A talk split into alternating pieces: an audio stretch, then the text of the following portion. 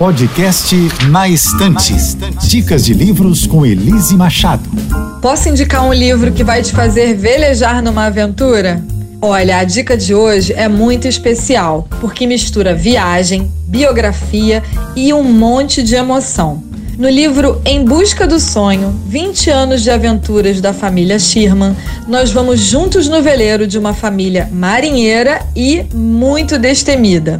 Quando Heloísa e Wilfredo Schirman decidiram abandonar o escritório lá em 1984 para se lançarem ao mar com três filhos pequenos, eles não imaginavam que acabariam passando 10 anos navegando e que iam mudar completamente de vida.